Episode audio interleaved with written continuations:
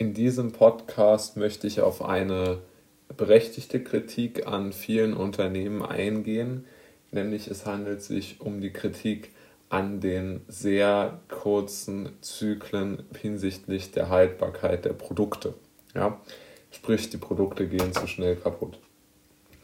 Ähm, es gibt dazu ja diverse Veröffentlichungen, sowohl von staatlicher sogar manchmal, als auch natürlich von privater bzw.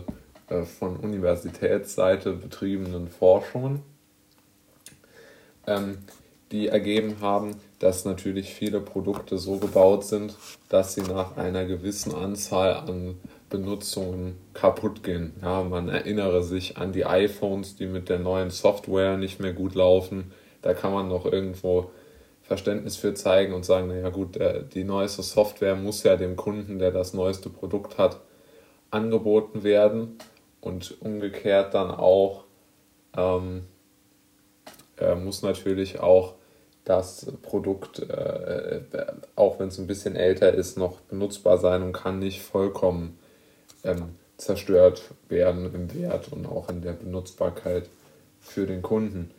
Ähm, ich möchte vor allen Dingen darauf hin, dass es richtig ist, dass äh, sich Kunden darüber beschweren, ähm, wenn sie unzufrieden mit einem Unternehmen sind. Es hört sich ja immer so an, als würden Libertäre, zu denen ich mich auch zähle, sich so als eine Art Anwalt für jede Unternehmung aufspielen. Und da bin ich absolut nicht der Meinung. Hier geht es ja um die Kritik an äh, Großkonzernen wie Apple oder wie HP, Druckerhersteller, die äh, eine gewisse Anzahl, ganz einfach, die ja weltweit äh, agierende Unternehmen sind und die ja auch ganz große Lobbygruppen haben.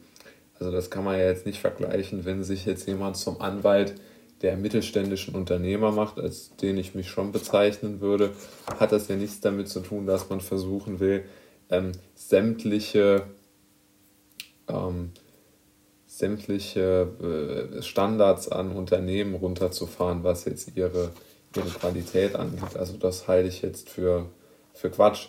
Äh, vor allen Dingen, weil es ja auch nicht marktwirtschaftlich wäre. Denn ein marktwirtschaftlicher Prozess ist ja, dass sich das beste Produkt äh, durchsetzt und in vielen, sehr vielen ähm, Wirtschaftsbereichen ist das ja auch so. Nämlich äh, Beispiel, wo ich mich jetzt persönlich einfach interessehalber auskenne, ist im äh, Sportwagenbereich.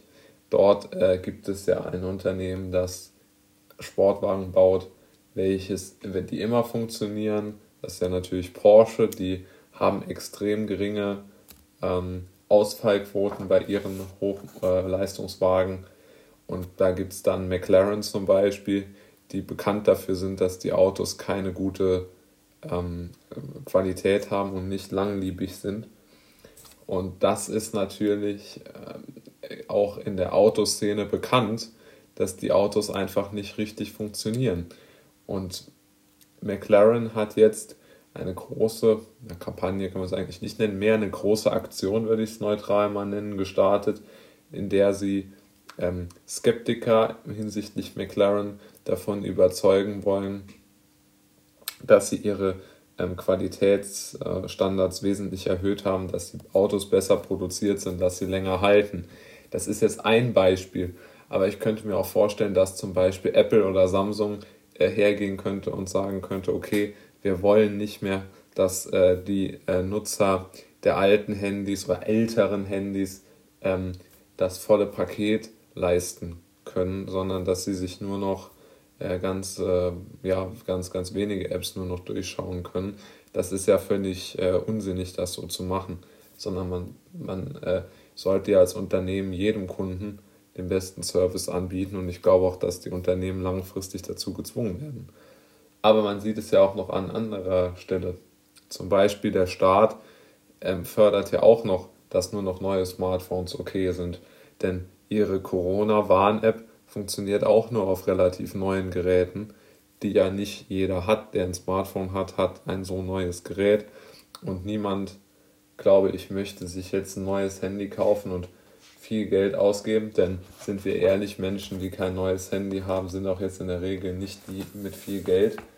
Ähm, die werden sicherlich jetzt da nicht Unmengen ausgeben können und können dann diese App gar nicht nutzen, selbst wenn sie sie für sinnvoll halten würden.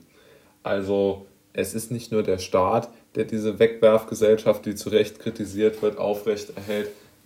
Also es ist, sind halt eben nicht nur die Unternehmen, sondern es ist halt auch der Staat, was das Ganze nochmal schlimmer macht. Und deshalb äh, empfinde ich das als große, aber als großes Problem tatsächlich, dass wir in einer Gesellschaft leben, in der jeder immer das neueste Produkt haben muss.